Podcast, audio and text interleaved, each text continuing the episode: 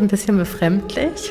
Man hat natürlich ein gewisses Bild im Kopf, gerade diese Strenge und man lebt da so. Ihr Tag hat eine klare Struktur und das Leben feste Regeln. Die Benediktinerinnen im Kloster Engeltal leben in Klausur. Gebet und Arbeit prägen den Alltag.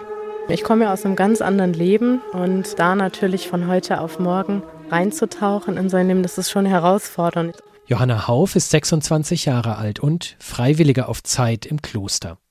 Vorher hat sie als Ergotherapeutin gearbeitet und mit ihrem Freund zusammengelebt. Dann kam die Trennung.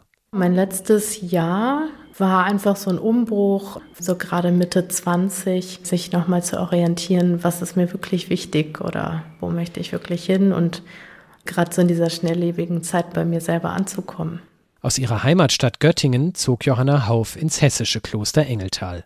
Hier versammelt sie sich morgens, mittags und abends mit den Schwestern zum Gebet in der Kirche und arbeitet im großen Klostergarten mit. Weil es auch nicht darauf ankommt, wie viel schaffe ich in der Zeit, wie häufig im Arbeitsleben, sondern zu beginnen und das einfach zu tun.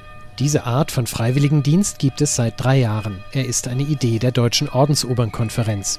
Das Angebot ist wenig bekannt und mag auf viele erstmal befremdlich wirken.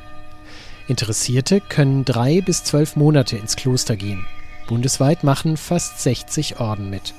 Darunter die Benediktinerinnen aus Kloster Engeltal, 30 Kilometer nordöstlich von Frankfurt, mit ihrer Äbtissin Elisabeth Kralemann.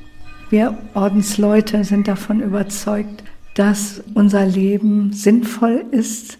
Auch der Rhythmus, den wir leben von Gebet und Arbeit und Gemeinschaft, dass das ein wohltuender Rhythmus ist, auch für alle Menschen. In mir drin hat sich einiges sortiert. Ich bin klarer geworden, bin irgendwie einfach mehr bei mir geerdeter durch diese ganze Gartenarbeit wirklich. Jetzt drängt sich mein Inneres danach, die neuen Schritte weiterzugehen.